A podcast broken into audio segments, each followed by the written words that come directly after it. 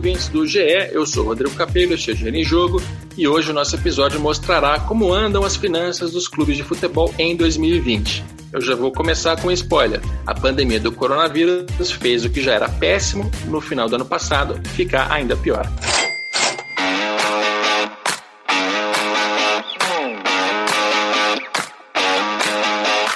Apesar de não ter nenhuma obrigação do ponto de vista de lei, existem clubes no Brasil que publicam balancetes, documentos com retratos parciais das finanças no decorrer do ano. Tem dirigente preocupado com transparência e credibilidade. São poucos, mas tem. Neste episódio, nós vamos entender os balancetes de 10 clubes. São eles Bahia, Corinthians, Cruzeiro, Flamengo, Fortaleza, Grêmio Internacional, Santos, São Paulo e Vasco. Com um asterisco no São Paulo, porque o São Paulo nunca publicou um balancete. Nós só temos os números porque eu obtive uma cópia de um relatório da diretoria com uma fonte. Caso contrário, o torcedor São Paulino não saberia como estão as finanças tricolores. Aí você me pergunta assim, mas e os outros clubes? O Palmeiras publicava balancete e parou. O Fluminense também publicava e parou. O Atlético Mineiro nunca publicou na vida um balanço que não seja o anual, obrigatório por lei. A mesma coisa o Botafogo, Atlético Paranaense, Goiás, Esporte, nenhum desses clubes da primeira divisão publica balancete, então seus torcedores ficam no escuro. Vamos aqui fazer um trato, eu e você. Por piores que sejam os números desses clubes que publicaram, e eles são ruins, eu garanto, nós não vamos nos esquecer de que é melhor um dirigente que bota a cara para bater do que aquele que se esconde. Né? Transparência é uma premissa que eu vou sempre defender e eu vou sempre encher muito o saco pela publicação desse tipo de documento. Eu vou antecipar a estrutura desse episódio, porque assim você pode tomar a decisão de ouvir só o começo, só o final, dependendo do seu interesse. Primeiro, nós vamos fazer comentários individuais sobre as situações desses 10 clubes que eu acabei de citar. Se você achar que foi rápido demais, quiser entender, eu vou também publicar no decorrer da semana no meu blog no GE textos individuais de cada um desses clubes. Aí você entra lá para aprofundar, para ver os números com calma, para comparar né? Aqui, como é um podcast, a gente está em áudio, eu vou sempre tentar reduzir a quantidade de números para não te confundir, para ter o acesso completo na íntegra, vá ao meu blog no GE. Em segundo lugar, nós vamos ouvir alguns contadores por causa de um problema que ocorreu nos balancetes deste primeiro semestre. Muitos clubes contabilizaram receitas de televisão de maneira equivocada e, com isso, os seus números ficaram artificialmente positivos. Você vai entender mais daqui a pouco. Na terceira e última parte, nós vamos conversar com Matheus Rocha, diretor de Controladoria e Finanças do Cruzeiro. Ele faz parte da nova administração do presidente Sérgio Rodrigues e vai nos explicar em detalhes a realidade do Cruzeiro, que eu adianto é o pior de todos os clubes aqui analisados. Ainda fazendo um panorama geral, eu acho que vai interessar a todo mundo, eu vou colocar alguns números aqui. O período que a gente analisa vai sempre de janeiro a junho de 2020. Né? Esses números eles são um retrato das finanças mais especificamente no dia 30 de junho. Olha, entre 31 de dezembro de 2019 e 30 de junho de 2020, a situação piorou muito de maneira geral. Os 10 clubes que a gente vai analisar juntos aumentaram as suas dívidas em mais de 800 milhões de reais. É muita, muita coisa. O que esse aumento nas dívidas causa? Falando em português mais claro. Salários atrasados, cobranças de credores, em alguns casos bloqueios e penhoras de verba por causa de ações judiciais, jogadores pedindo rescisão de contrato, enfim, tudo aquilo que piora a qualidade do nosso futebol dentro de campo. Então, vamos para os comentários individuais e vamos em ordem alfabética para não magoar ninguém. Em primeiro lugar, o Bahia.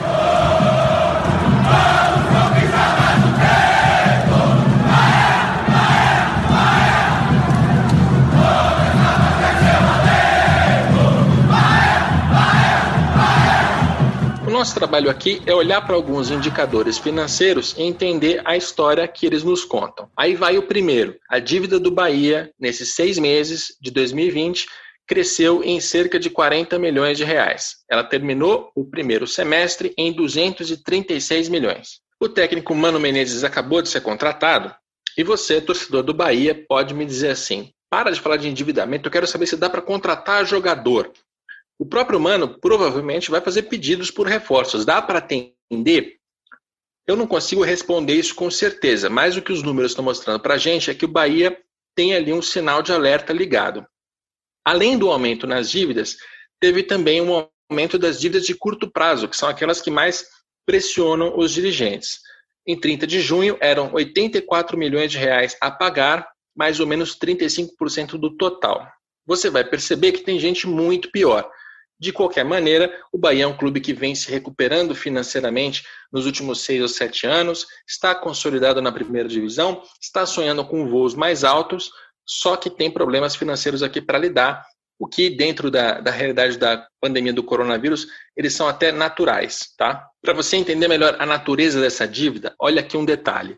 Os salários do Bahia, eles estão em dia, mas os direitos de imagem, eles foram suspensos por causa da pandemia do coronavírus. De acordo com o presidente Guilherme Berentani, em comum acordo com os jogadores. Os direitos de imagem estão suspensos mas eles vão ter que ser pagos em algum momento. Para você ter uma ideia, em dezembro de 19, o Bahia fechou o balanço com 1 milhão e 200 mil a pagar. Em junho, já eram mais de 6 milhões pendentes. Então tem um aumento relevante aí. Também teve outro aumento relevante nas obrigações sociais, trabalhistas e fiscais. Então, a dívida do Bahia tem aumentado principalmente nesse aspecto, remuneração do elenco e todos os impostos que estão envolvidos não é um aumento de calote, de responsabilidade, de contratação de jogador numa loucura. Isso não tem acontecido com o Bahia. É mais uma questão pontual que está bastante ligada à pandemia do coronavírus. De qualquer maneira, tem que prestar atenção. A gente vai seguir em frente para o Corinthians.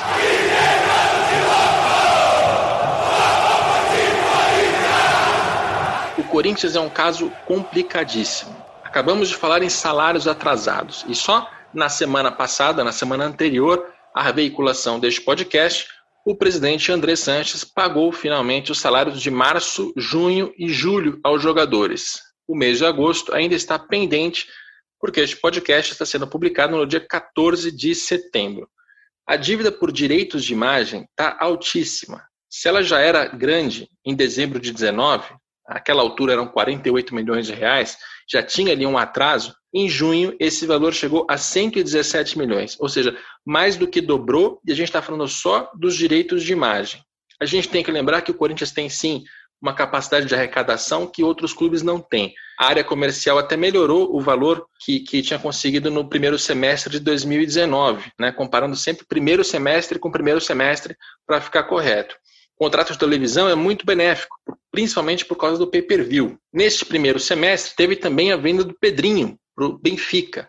E com isso, a receita com transferência de jogador passou dos 140 milhões de reais em apenas seis meses, algo que o Corinthians não conseguia fazer há bastante tempo. Outra coisa que nós precisamos reconhecer é que o Andrés finalmente está conseguindo desinchar o elenco e a folha salarial. No primeiro semestre de 19, o Corinthians tinha gastado 113 milhões. No primeiro semestre de 20, 92.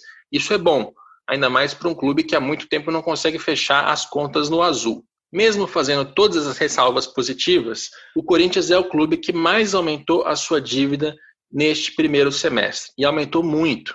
Ele passou de 665 milhões em dezembro para 902 milhões em junho. 902. A situação ela é muito, muito grave e não dá para dizer que é apenas a pandemia do coronavírus, porque você vai reparar nos outros números como outros clubes em condições parecidas não agravaram tanto seu endividamento quanto o Corinthians. Além disso, para finalizar, mais de 60% dessa dívida precisam ser pagos no curto prazo, ou seja, em período inferior a um ano. Eu vou colocar todos esses números no blog e eu peço que você acesse o texto, porque realmente a situação do Corinthians está preocupante. Vamos em frente por aqui. É a vez do Cruzeiro.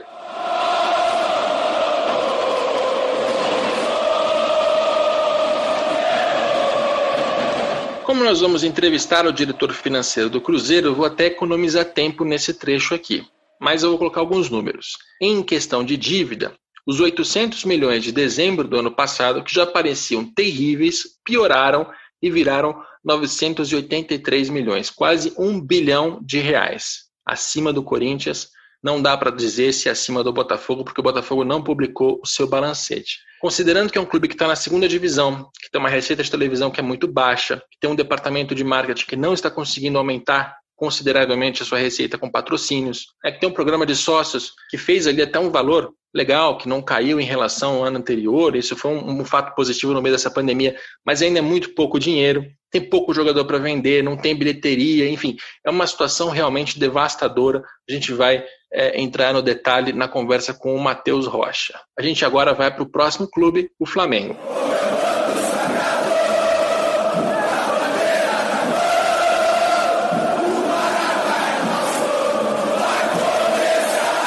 Fazia tempo que um balanço do Flamengo não aparecia com prejuízo, mas aconteceu. Nesse cenário de pandemia e de competições suspensas, no primeiro semestre teve ali um déficit de 26 milhões de reais. Eu já vou lançar um outro número que vai parecer chocante, mas que precisa ser entendido. Em 30 de junho de 2020, o Flamengo fechou seu balancete com 703 milhões de reais em dívidas a pagar, muito mais do que os 540 milhões que ele tinha fechado no fim do ano anterior. Mas calma, tem que entender mesmo. O Flamengo colocou nesses balancetes do primeiro e do segundo trimestres a compra do Gabigol. Só aí são 89 milhões de reais a pagar. É uma dívida no sentido popular de calote, de atraso, de irresponsabilidade?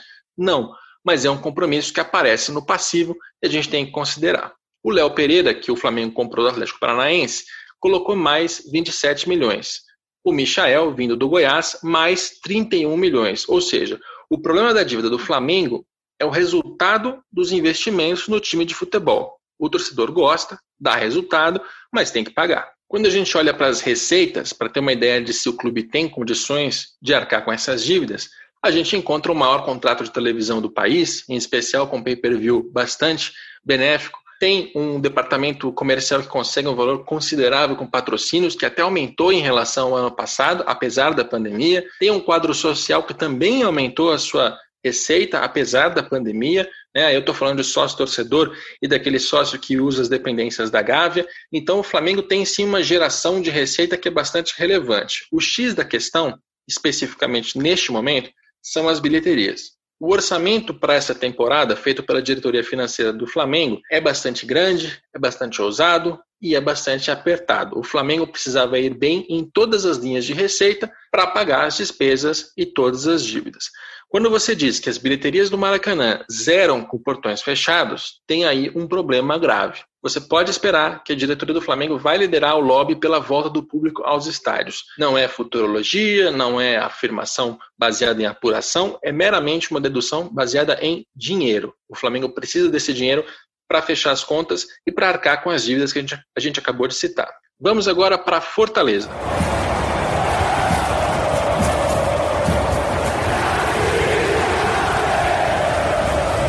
Aqui os números já não são mais superlativos, né? nada de centenas de milhões de reais.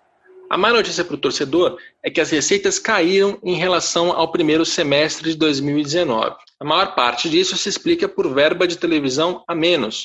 Até a loja do clube também vendeu menos produtos, teve ali uma pequena queda com associados, se bem que as associações ficaram num patamar bastante estável, né, o que é um, um sinal positivo no meio dessa pandemia. Claro que perder receita é ruim para o Fortaleza, porque é um clube que está se consolidando na primeira divisão, né, tem uma presença no Campeonato Brasileiro que depende de dinheiro para conseguir evitar um rebaixamento, enfim, continuar, mas nas atuais circunstâncias é normal, é até aceitável que essa perda de receita tenha acontecido. A boa notícia é que, apesar de ter tido um prejuízo, o clube conseguiu segurar as pontas em relação às dívidas. No fim de junho, mais especificamente no dia 30, eram devidos só 39 milhões de reais, 4 milhões de reais de aumento em relação a dezembro do ano passado. É muito pouco. É só comparar com outros clubes para ver que a administração do Marcelo Paz tem conseguido manter as contas sob controle. Vou até deixar um comentário, porque nesta semana que acabou de passar, a imprensa fez muita especulação em relação ao Rogério Ceni. Será que ele trabalharia no Corinthians? Será que a torcida do Corinthians ia gostar? Coisa e tal.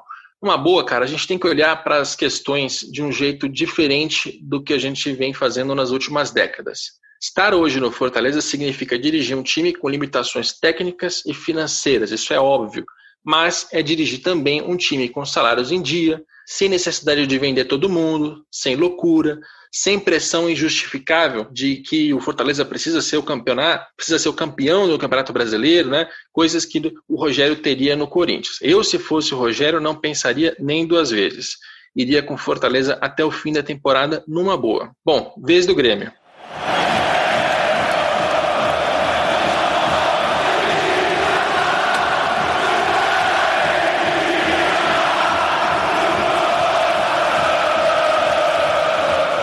O Grêmio tem, de novo, um balancete de botar inveja em adversário.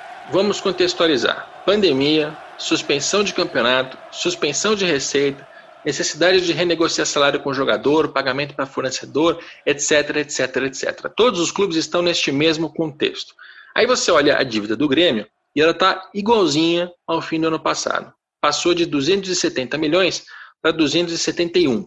Aumentar um milhão é a mesma coisa que nada. Mais importante ainda, a diretoria do presidente Romildo Bolzan Júnior conseguiu esticar esses compromissos e reduzir a dívida de curto prazo.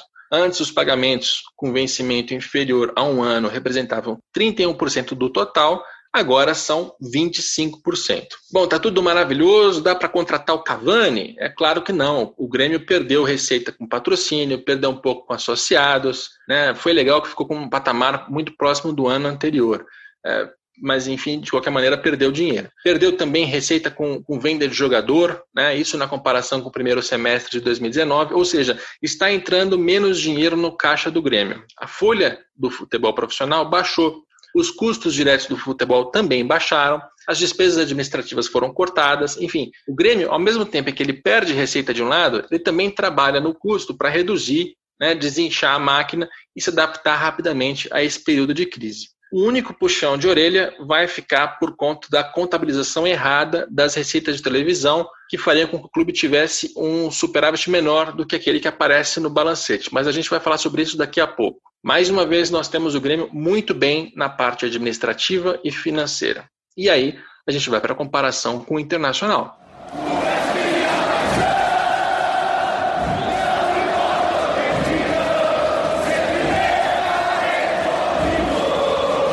A realidade do Inter é a mesma de todos os clubes. Não podemos esquecer, e eu vou fazer essa ressalva durante muito tempo ainda, de que nós estamos com uma pandemia em andamento.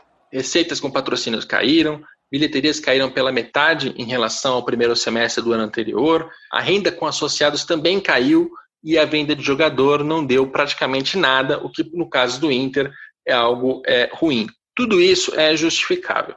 Nas despesas, que são um problema crônico do internacional, a gente pode perceber algumas reduções nos custos diretos para jogar futebol e nas despesas administrativas. É claro, não teve futebol, então não teve que gastar dinheiro com viagem, com hospedagem, etc, etc, etc. De qualquer maneira, a gente tem que ressaltar aqui que finalmente o Inter tem conseguido baixar um pouco esses custos, né, além do que se paga dentro de campo. O ponto que ainda chama atenção é que a folha salarial continuou mais ou menos no mesmo patamar de 2019, um pouquinho acima. Era de novo um cenário que a gente esperava que os clubes fossem baixar um pouco esse custo. Hoje, pelo menos, você olha para a tabela do Campeonato Brasileiro e vê o Inter na liderança. Então tem aí um aproveitamento legal. A preocupação que o torcedor colorado precisa ter é mais com um futuro próximo do que com o presente. Na última análise que a gente fez sobre as finanças coloradas, com base no balanço de 2019, muita gente ficou espantada com o fato de que o Inter tem um endividamento na casa dos 500 milhões. Então, em junho, piorou, porque essa dívida chegou a mais de 580 milhões de reais. Também na última análise, muita gente ficou é, espantada, assustada com o fato de que a dívida de curto prazo do Inter era de 316 milhões, algo que eu disse era impagável. Não tem como, com as receitas do Inter, pagar essas dívidas de curto prazo. Você tem que renegociar, tem que esticar, tem que dar um jeito. Agora, em junho de 2020, isso também piorou. Hoje, essa dívida de curto prazo passou dos 400 milhões de reais. Sabe o que isso significa na prática? Em algum momento do Campeonato Brasileiro, que está em andamento, o Inter vai ter que vender jogador. E vai ter que vender muito bem. Se bem que já está até acontecendo, né? O Eric foi vendido em julho por 4 milhões, o Bruno Fux foi vendido em agosto por cerca de 51 milhões, aí a gente tem um valor bastante relevante, né? Valores publicados pela imprensa. E essas vendas vão entrar nos balancetes seguintes, eles vão aliviar um pouco esse quadro da administração do Marcelo Medeiros. De qualquer maneira, olhando para esse balancete de junho, eu fico com a impressão de que ainda vai precisar vender mais jogador. Espere por isso. Bora para Santos.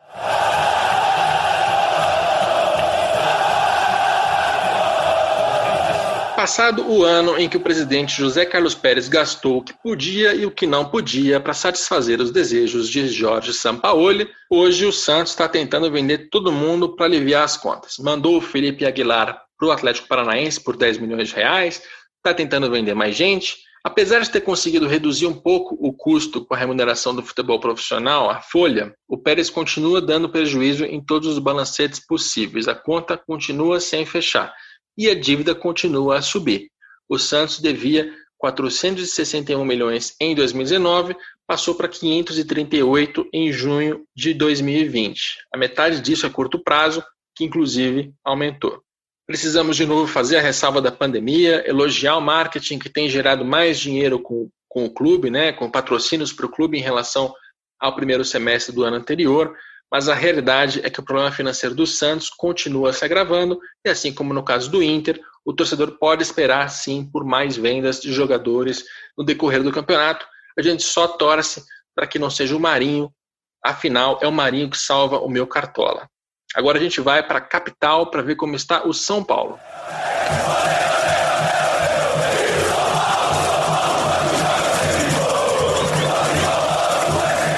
Bom, eu já fiz a ressalva no começo do, do episódio de que o Carlos Augusto de Barros e Silva, o Leco, presidente do São Paulo, está no cargo desde 2015 e não conseguiu avançar em termos de transparência. O São Paulo não publica balancete, a gente só tem os números por, porque eu consegui com uma fonte que não é da diretoria, um relatório que se chama relatório da diretoria. Enfim, financeiramente o quadro também não está bom. Nós não vamos conseguir comparar 2020 com 2019 por falta de dado. Então, nesse caso específico, a comparação vai ser com o orçamento para 2020. Nesses primeiros seis meses do ano, o São Paulo arrecadou nada menos do que 100 milhões de reais em relação ao que o próprio departamento financeiro tinha calculado como provável. Temos a realidade da pandemia, sim, prejudica diretamente receitas com bilheterias, todo mundo está nesse mesmo barco. Mas no caso do São Paulo, tem algumas questões bastante peculiares. A área comercial fez menos de 10 milhões de reais com patrocínios nesse primeiro semestre. É menos do que o Corinthians. O sócio torcedor não gerou nem 4 milhões de reais. É menos do que o Fortaleza, é menos do que o Bahia. Então você percebe por aí que o problema do São Paulo não é só a pandemia. O clube realmente não tem conseguido expandir, diversificar as suas receitas além do contrato de televisão. Eu vou lembrar também que as vendas do Anthony e do Gustavo Maia aconteceram e não foram contabilizadas neste primeiro semestre, porque elas vão entrar só no mês de junho. Então, os resultados vão ficar menos piores nos próximos retratos que a gente, porventura, conseguir. Não quer dizer que eles vão ficar bons. Até porque o São Paulo tem uma necessidade de vender jogador que é impressionante. Nesses seis meses de 2020, teve ali um déficit de 104 milhões, é bastante coisa. E por mais que tenha ali itens com valor apenas contábil, explicações que o diretor financeiro possa te dar, né?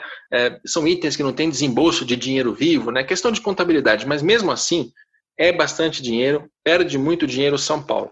E a gente percebe que isso acontece de fato quando olha para as dívidas. Né? Se em 2019 o São Paulo terminou com 538 milhões, já era um recorde do São Paulo. Isso em junho passou para 577. Se está devendo mais, é porque gastou mais do que deveria em tempos de crise.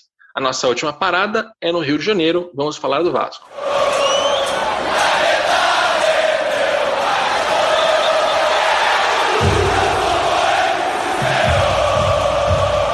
Eu vou começar tranquilizando o torcedor vascaíno. A situação não melhorou, é verdade, mas ela também não piorou, o que nas atuais circunstâncias não deixa de ser uma novidade positiva. A dívida do clube ficou exatamente onde estava em dezembro de 2019, 645 milhões de reais. A relação de curto prazo e longo prazo continuou também a mesma coisa. Dentro de um cenário de pandemia, com perdas de receitas, repito, é um resultado que não dá para criticar demais. Outra coisa positiva no Vasco é que, mais uma vez, a folha salarial foi reduzida. As despesas administrativas também caíram.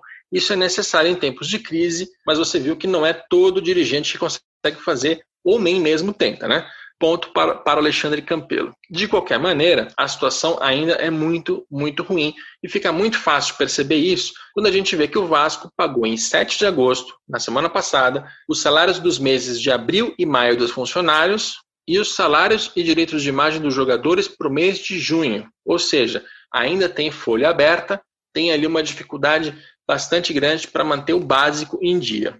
Isso tem que ficar bem claro para o torcedor. Valorizem o elenco atual. Se esses jogadores têm conseguido bons resultados no Campeonato Brasileiro, muito disso é por mérito e sacrifício deles, e não porque a situação administrativa e financeira está melhorando. Ela não está piorando, isso é bom, mas, enfim, é, a situação ainda é bastante complicada em São Januário. Bom, aqui começa o nosso segundo trecho do podcast. Eu falei que a gente tinha um problema de contabilidade para entender, e é o que nós vamos fazer agora. Eu até vou gastar a menor quantidade de tempo possível para a gente chegar logo na entrevista com o diretor financeiro do Cruzeiro, mas nós temos que falar sobre esse assunto. A história contada de um jeito simples é a seguinte: o Campeonato Brasileiro ainda não tinha começado no primeiro semestre. Pois é, óbvio. Ele foi suspenso por causa da pandemia do coronavírus. Só que os clubes receberam sim uma parte do dinheiro que a Globo tinha a pagar pelos direitos de transmissão. Então, o que é que os contadores fizeram em alguns casos. Já que entrou dinheiro no caixa, já que o campeonato vai acontecer em algum momento, eu preciso reconhecer essa receita no meu balancete. O Corinthians, o Grêmio, o Santos e o Vasco são clubes que fizeram isso entre aqueles que a gente pôde conferir os balancetes. O problema é que eles estão errados. A regra contábil diz que uma receita, para ser contabilizada, tem que ter uma contrapartida, o que nesse caso significa o início do Campeonato Brasileiro, que é o objeto do contrato. Aí você vai me dizer, tá, mas o que, que me importa a contabilidade? É que se você pegar os números de receitas, lucros e prejuízos desses clubes e colocar um do lado do outro para comparar, vai estar errado. O Corinthians, por exemplo, teve um lucro de 4 milhões de reais no balancete de junho. Só que esse lucro ele só foi possível por causa do erro de contabilidade. O Vasco a mesma coisa, com um lucro de 7 milhões. O Grêmio a mesma coisa, com um lucro de 30 milhões. Eles só chegaram nesses números porque eles registraram de maneira equivocada a receita de televisão. Ah, Capelo, mas eu não acredito em você, você é só um jornalista curioso que não tem formação em contabilidade. É verdade, e é por isso que eu fui checar com pessoas que têm formação em contabilidade. Agora nós vamos ouvir o Benny Kessel, funcionário do Banco Central, um contador que estuda há muito tempo os balanços do futebol. Benny, pode registrar televisão no primeiro semestre? Rodrigo, não está correto contabilizar como receita de televisão é, referente ao Campeonato Brasileiro no primeiro semestre do ano de 2020.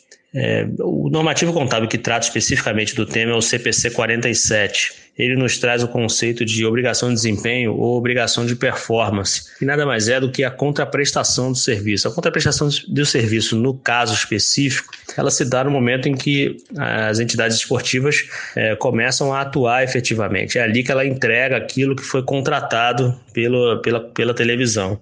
E só a partir desse momento é que ela poderia é, efetivamente registrar as receitas. Além disso, no ano passado houve uma orientação técnica do Conselho Federal de Contabilidade é, mostrando o que seria o conceito de temporada para efeitos de, de, competência contábil. A temporada ela é, é, o período compreendido entre a data do início e fim da competição esportiva e é naquele nesse durante esse período em que deve ser registrado contabilmente é, as receitas auferidas é, referentes a esse campeonato. Ok, você ainda não se convenceu e quer uma segunda opinião. Então agora nós vamos ouvir o Carlos Aragaki, mais um contador. Ele é sócio líder da BDO e trabalha diretamente com futebol há mais de uma década. Fala, Aragaki.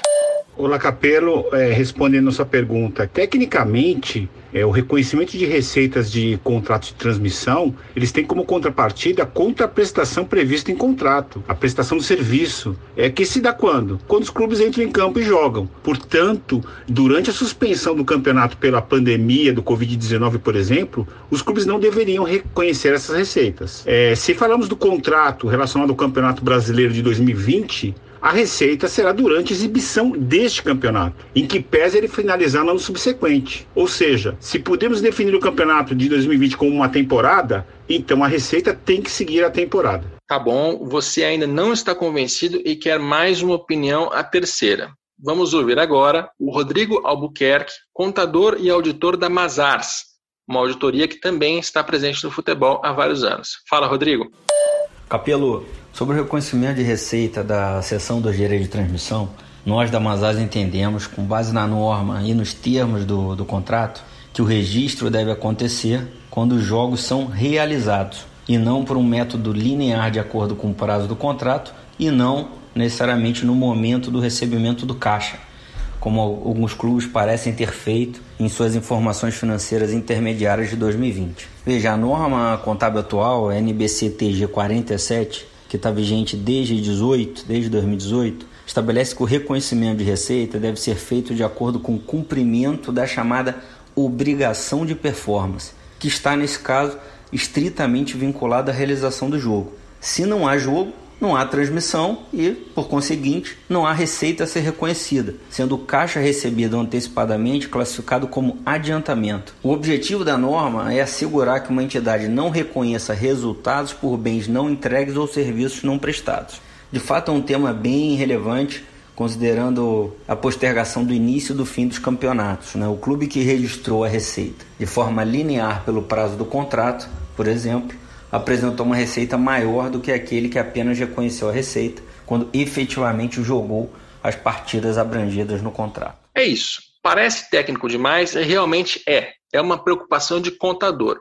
Eu só tive que gastar aqui algum tempo do nosso episódio para essa questão, porque ela atrapalha as comparações entre os clubes. Não dá para você elogiar o Corinthians por um lucro, por exemplo, e criticar o Flamengo por um prejuízo quando os dois clubes usam critérios diferentes. Né? Isso vale para todos os 10 clubes. Então, a minha recomendação, mais uma vez, é evite comparações incorretas. Por mais que isso seja chato, não compare laranja com banana, não compare números que têm problemas nos critérios contábeis. Beleza? Eu estou aqui justamente para ajudar nesse sentido.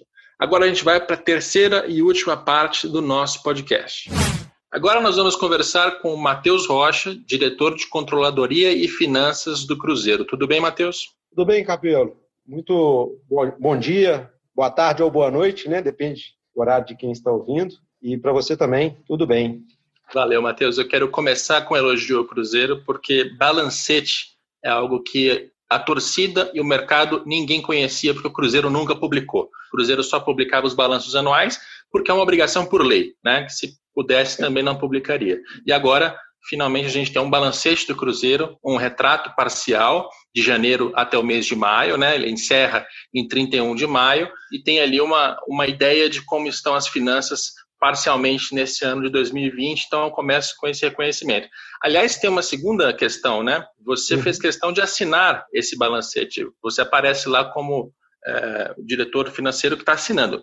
Para explicar para o nosso ouvinte, geralmente quem assina é apenas o contador e o presidente, né? O diretor financeiro não costuma colocar a assinatura dele ali. Por que colocou e como é que foi essa decisão de expor esses números para o mercado? Vamos lá. A, a, dentro da plataforma do que a gente propôs, é, a gente tem a transparência como um dos pilares. Né? A nossa ideia, inclusive, é publicar demonstrações trimestralmente. Então, a ideia era mostrar como que nós pegamos qual que é o nosso primeiro dia no clube e como que nós entramos dentro do clube, para as pessoas terem ciência né, de como que é isso. Então, é, essa é a primeira ideia. Então, a ideia futura é que a gente publique ainda junho, que vai ser é um mês só para frente, né? nós estamos, em, é, estamos ainda preparando o relatório e, e a ideia é que tenha um comentário de desempenho para que seja algo um pouco mais palatável para quem não tem esse, esse, conhecimento técnico de contador, de quem está no mercado financeiro, né? Então, que, que as pessoas entendam um pouquinho melhor como que é o relatório e seja um resumo, é, de certa forma, de tudo.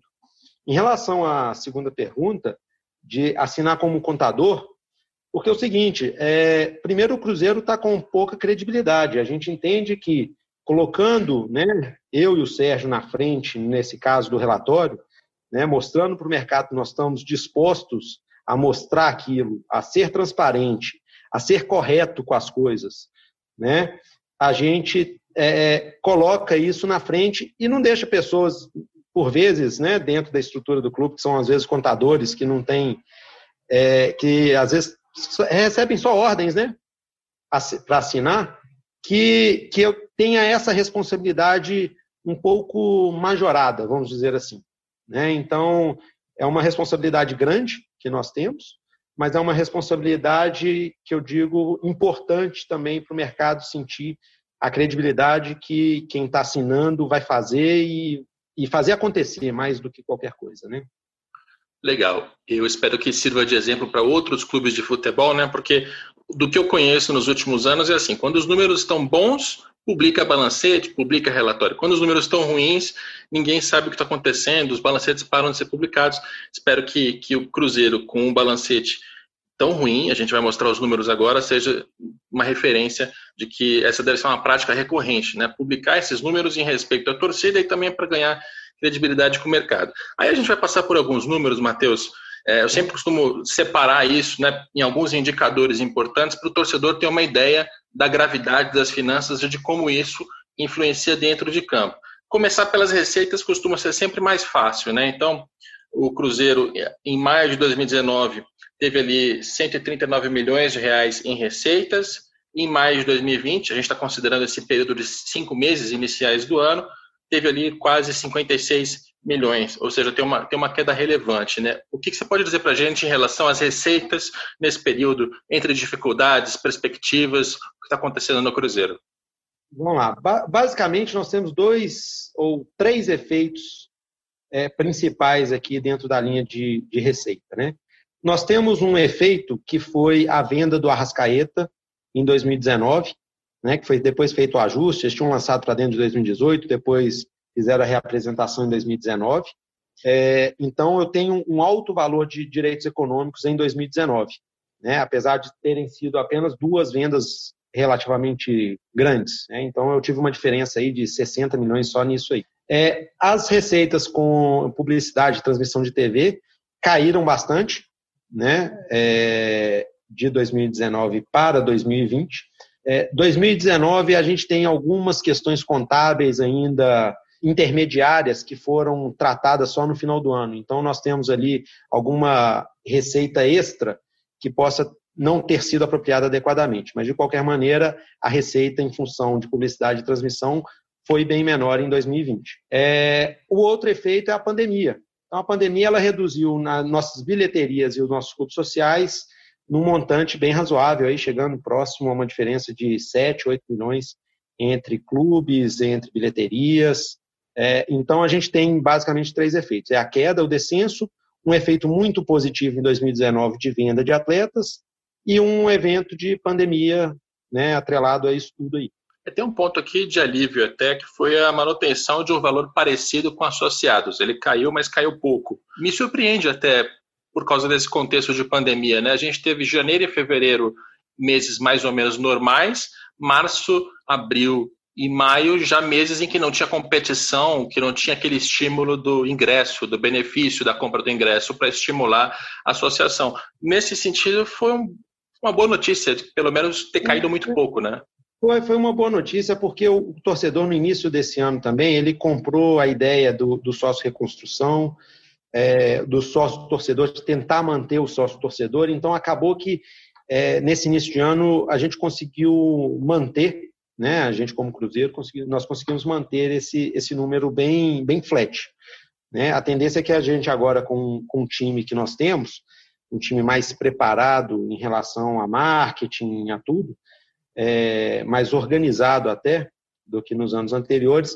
E acabando a pandemia, obviamente, a ideia é que a gente tenha uma receita um pouco melhor do que as que vinham nos últimos anos. Né? Estamos trabalhando forte para isso e o torcedor tem que abraçar a ideia. Né? E eu acho que vai abraçar, não tenho muita dúvida disso, não. Legal. Quando a gente fala de despesas, eu geralmente faço o seguinte recorte: eu tiro ali o que é folha salarial, né, aquele custo de pessoal, mais direito de imagem, e quando tem a linha o direito de arena também, eu resumo isso em folha salarial do futebol profissional, também base, e tem outras despesas ali que, como o Matheus sabe muito bem, tem amortização, tem, tem algumas questões contábeis que são números que têm que ser registrados, mas não necessariamente representam desembolso de dinheiro. A gente vai falar um pouco mais sobre eles daqui a pouco. Mas sobre a folha, de janeiro a maio de 2019, o valor gasto pelo Cruzeiro tinha sido de 93 milhões. Em maio de 2020, 46. Aqui a gente tem um reflexo muito claro desse momento do Cruzeiro de desinchar o custo do futebol profissional, é, liberar jogadores, enfim, é, é uma, uma, parte importante desse trabalho de reconstrução, né? Isso. E, essa, essa é uma parte importante que a partir do ano que vem, principalmente, a gente vai trabalhar com orçamento, coisa que em 99 anos o Cruzeiro nunca trabalhou, o que, de certa forma, é, é de assustar a gente que entrou agora aqui. Né?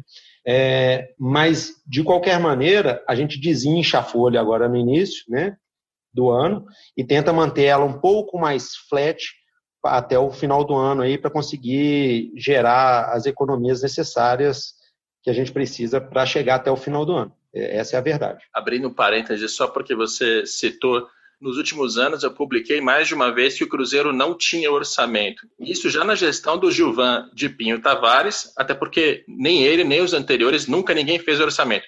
E eu lembro que quando eu publiquei isso, comentei no Sport TV, duramente criticado pela torcida, por, pela própria diretoria, o jornalista paulista que não entende de nada. Então tá aí. O Matheus agora está dentro do Cruzeiro e está vendo como o Cruzeiro operava sem orçamento, que é um absurdo, né? Você não consegue ter uma projeção de receita e de despesa. Eu vou, eu vou mais, mais longe, Rodrigo. Assim, 90% dos dirigentes que passaram aqui, eles não pediam um balancete para a contabilidade para verificar pelo menos o real, tá? Isso me assustou muito, porque a contabilidade, quando nós chegamos aqui, com cinco meses de atraso. A contabilidade estava fechada, eu, nós chegamos aqui início de junho, a contabilidade fechada até dezembro de 2019. Então, assim, é, e o histórico que eles me passaram, e aí é relatos dos funcionários aqui, não, ninguém nunca pediu para a gente o balancete aqui para ver o resultado. Então, isso também é de assustar, porque não só o orçamento, como o próprio real não era avaliado. É, a impressão muita que eu tenho aqui é o seguinte: é, tem dinheiro no caixa? Não, não tem. Então pega empréstimo. É, compra jogador. Tem dinheiro, compra jogador, paga atleta e vai no, no feeling que a gente chama, né? No mercado, no cheiro, né? Ah, eu acho que dá para ir, eu acho que não dá para ir. Então isso é um pouco assustador do ponto de vista de gestão. Né? É, quando eu disse lá no Sport TV que o Cruzeiro administrava o clube na base do deixa a vida me levar, vida leva eu. Eu fui criticado pelos diretores do clube, pela torcida. É, é legal como o mundo gira e essas informações, em algum momento, elas vêm à tona. Muito bom. É, Matheus, vamos seguir em frente com as despesas. Tem uma questão importante ali que eu queria que você explicasse. Por quê? Quando a gente olha no fim do balancete, tem lá um, um, resultado de 259 milhões de reais negativos, um prejuízo, mas isso não quer dizer que nesses cinco meses saíram 259 milhões a menos ali, né? A diferença entre receita e despesa, porque tem alguns itens que são contábeis. Tem Entendi. entre as despesas operacionais o reconhecimento de uma contingência. Explica isso para o torcedor. Vamos lá, o que, o que é a contingência? A contingência é alguma coisa que aconteceu né, que eu sei que eu vou pagar, ou existe uma chance muito grande, é, a gente chama de chance provável, né? A contabilidade é dividida nesse item específico entre chance remota, possível e provável. Tudo que tem alguma chance provável, a gente coloca dentro dessas contingências. Né? Então, essas contingências aqui, elas têm, né, nós, nós acrescentamos 103 milhões a mais. É, no próprio relatório, a gente consegue identificar em quais linhas né, entramos essas, essas contingências. Então, essas contingências significam o seguinte: provavelmente eu tenho que pagar isso. Isso não quer dizer que eu vou pagar, porque tem juiz, tem, tem várias coisas que, que a gente trabalha. Pode ser, inclusive, que daqui a três meses eu entenda que algo que eu entendia como provável passe a ser possível ou até remoto. Né? Isso é muito comum no, no, no mercado, né? a gente ter essas, diferenças. Então, o que acontece é, colocamos essas todas as contingências para dentro do balanço, né, para que a gente consiga ver o operacional mais limpo, que a gente diz. Por que mais limpo? A partir do momento que eu tenho uma contingência já provisionada, significa que é o seguinte, eu já coloquei no resultado, já está naquele, naquela despesa de 2020, porque eu deve, devia, por algum motivo, ou entendo que o, o, juiz pode me dar uma perda de causa grande, por mais que eu entenda às vezes que não é que não é o, o ideal. É, então é feita uma questão, é uma análise técnica de advogados. Né? Então a gente observa aqui que é, as contingências tiveram um aumento expressivo em função de todas as contingências estão aqui dentro. Por que, que também em 2019 tem algumas questões que não é, que não existiam, porque teve demissão de atleta, né? teve vários, várias coisas que ocorreram em 2020. Por isso, esse, esse inchaço dessa forma. Os controles também ajudaram, né? A gente foi construindo alguns controles aqui nesses, nesses últimos 100 dias aqui do Cruzeiro. Eu vou até explicar com as minhas palavras para afirmar a ideia na cabeça do nosso ouvinte. O que acontece é assim: você tem um balanço, ele tem a dívida do clube e ele tem as suas receitas, despesas e o resultado. O que acontece? O Cruzeiro tinha várias ações é, tramitando na justiça que ele julga que ele vai perder, a perda é provável, não quer dizer que efetivamente vai, e como o Matheus explicou, tem que passar por todo esse processo judicial para de fato virar algo que ele vai ter que desembolsar e pagar, mas ele entende que provavelmente ele vai pagar aquela dívida, então aquilo tem que aparecer entre as dívidas no passivo do balanço. Para você lançar isso no passivo, ele tem que passar pela despesa. É por isso que nesse período agora de janeiro a maio, o Cruzeiro contabilizou dá cerca de 100 milhões né, nessa contingência? 103, 103 milhões. 103 milhões. O que quer dizer isso na prática, torcedor? Lá naquela linha final, menos 259 milhões, esse prejuízo, 103 milhões, é de uma dívida que o Cruzeiro reconhece, mas que ele não teve que tirar dinheiro do bolso para pagar. Ou seja, esse número que está sendo mostrado aqui, ele é muito grave, a situação financeira do Cruzeiro é desesperadora, a gente vai falar mais sobre isso com o Matheus, mas não é tão grave quanto o número aparenta. Esse é o recado que eu queria passar, certo, Matheus? Certíssimo. Mas é, é importante a gente entender que a contingência não é o que a gente reconhece. É um pouco além disso. É o que a gente acredita que possa perder, porque muitas vezes eu não concordo com, com aquele juízo porque eu tenho uma outra interpretação de o que quer que seja, entendeu? Então não é exatamente o que eu, o que eu reconheço, a gente fala, né? Na contabilidade, é, é reconhecer no balanço, é registrar. Mas nesse caso, eu, eu vou um pouco mais além da, do, do, da questão é, é, gramatical, vamos dizer assim, né, da, da palavra, e não é reconhecer propriamente dito, mas é o que a gente entende que possa haver perda. É, reconhecer seria assumir que já perdeu, e não é o caso. Apenas assume que provavelmente vai perder. Bom, vamos seguir para o ponto que eu acho mais preocupante para o futuro do Cruzeiro, que é esse endividamento. O balanço de dezembro de 2019 tinha sido encerrado com 803 milhões de reais em dívidas a pagar parte disso no curto prazo, parte no longo prazo, mas enfim, é uma dívida bastante alta e bastante grave. Agora, em maio de 2020, o que o balancete mostra é uma dívida ainda maior, 982 milhões. Isso aqui eu estou usando o critério de cálculo do César Grafietti, economista, faz esse estudo pelo Itaú BBA. Ele me ensinou a fazer essa conta, que é basicamente tudo que o Cruzeiro tem de pagar menos é, questões contábeis que não vão ter desembolso, menos o que está disponível em caixa. O cálculo é esse. Matheus, qual é a gravidade desses 982 milhões?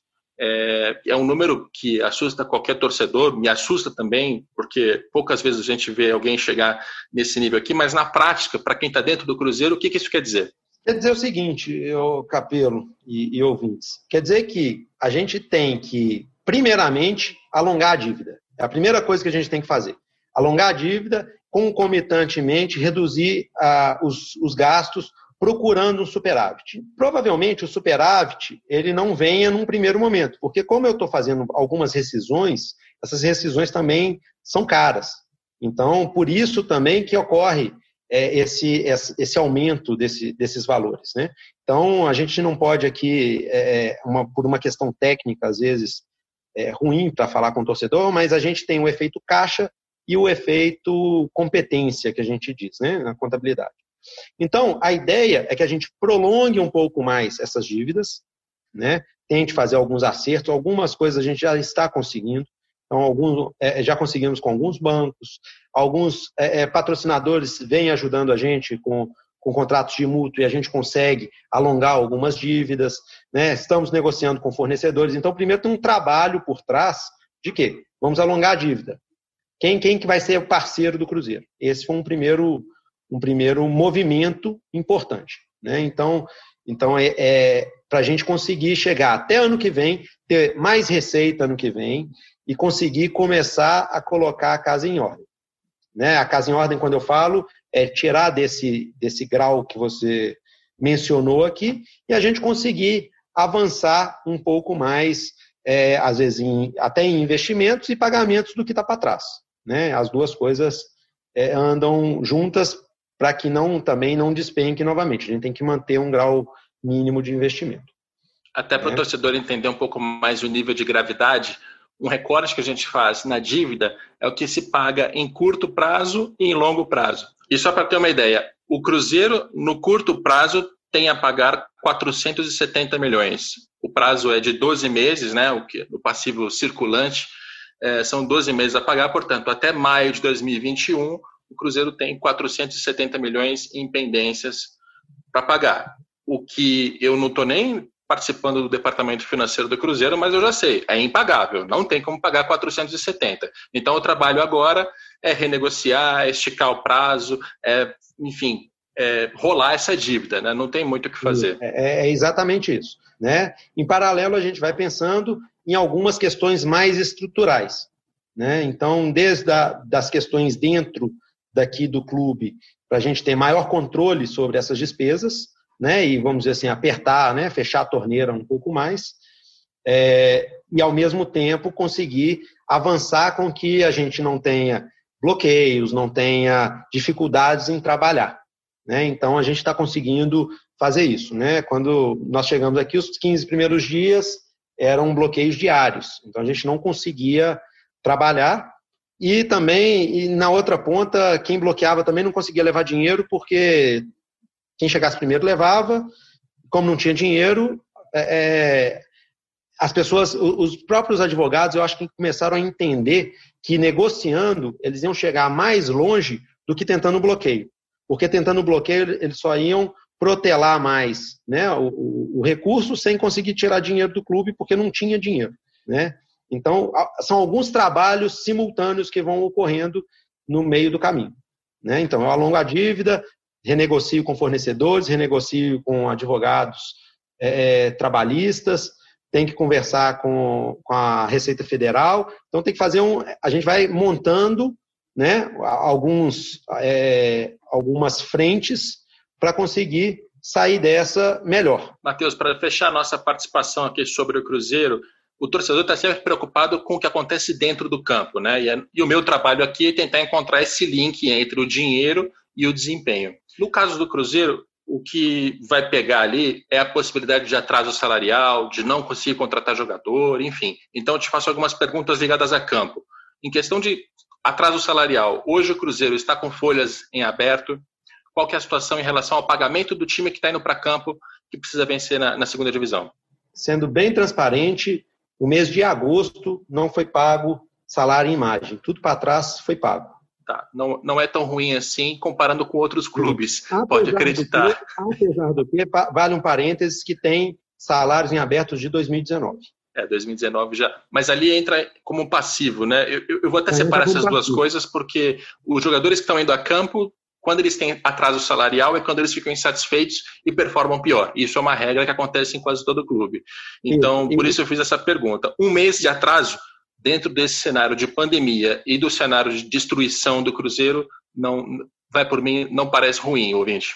Não, eu concordo contigo e me parece que os atletas até entendem, ou, se não entendem, não sei, mas não, não transparece que eles, que eles façam qualquer tenham queda de rendimento em função disso.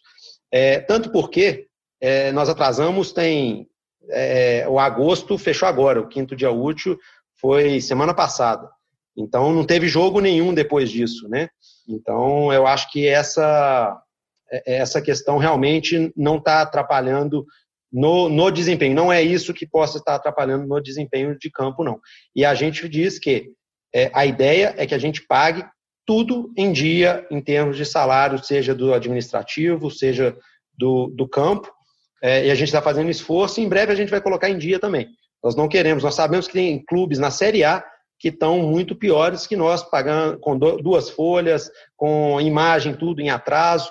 Nós estamos rigorosamente, é, não vou falar rigorosamente em dia, mas é faltando é, um mês, talvez cinco dias aí de atraso na, na folha de pagamento. Essa é a verdade. E eu quero até lembrar para o ouvinte que com essa folha salarial que a gente citou, 46 milhões de reais em cinco meses, o Cruzeiro certamente vai ter a maior folha, o maior orçamento da segunda divisão em 2020. Do ponto de vista econômico, das estatísticas, Isso aqui indica uma probabilidade de Cruzeiro vencer, voltar à primeira divisão. Não sei se conseguirá ser campeão, mas enfim, a parte econômica aponta para isso.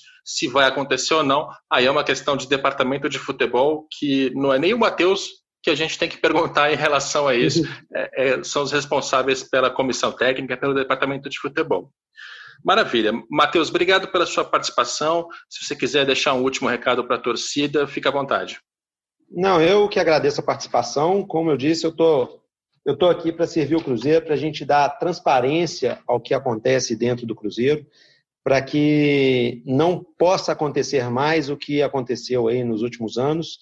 E vamos olhar para frente, olhar para trás não vai, não vai resolver nosso, nossos problemas, né? Eu tenho que resolver para trás, mas a torcida tem que olhar para frente, abraçar o time e ir para cima, que nós vamos para ano que vem nós estamos na Série A de novo, pode ter certeza disso, e, e nós vamos voltar a ser gigantes, né? O que nós nunca deixamos de ser, o, mas nós vamos voltar a ser gigantes é, no sentido de buscar títulos, de correr é, é, sempre na cabeça, né? E, e, e, isso aqui vai ser um exemplo para gente, para as futuras gerações, do que não pode ser feito. Muito bem, este foi Matheus Rocha, diretor de Controladoria e Finanças do Cruzeiro, a quem eu agradeço muito pela participação. Este é o nosso podcast voltado para as finanças dos clubes. Espero que o episódio tenha ficado é, didático. E repito, se você ficou com dúvidas, se você quer aprofundar, quer comparar os números, quer ter acesso a mais informação, visita o meu blog no GE, que lá vai ter um texto para cada clube, além de outros textos é, com panorama mais geral. Esse episódio tem a produção do Leonardo M. Bianchi, tem a coordenação do André Amaral e do Rafael Barros.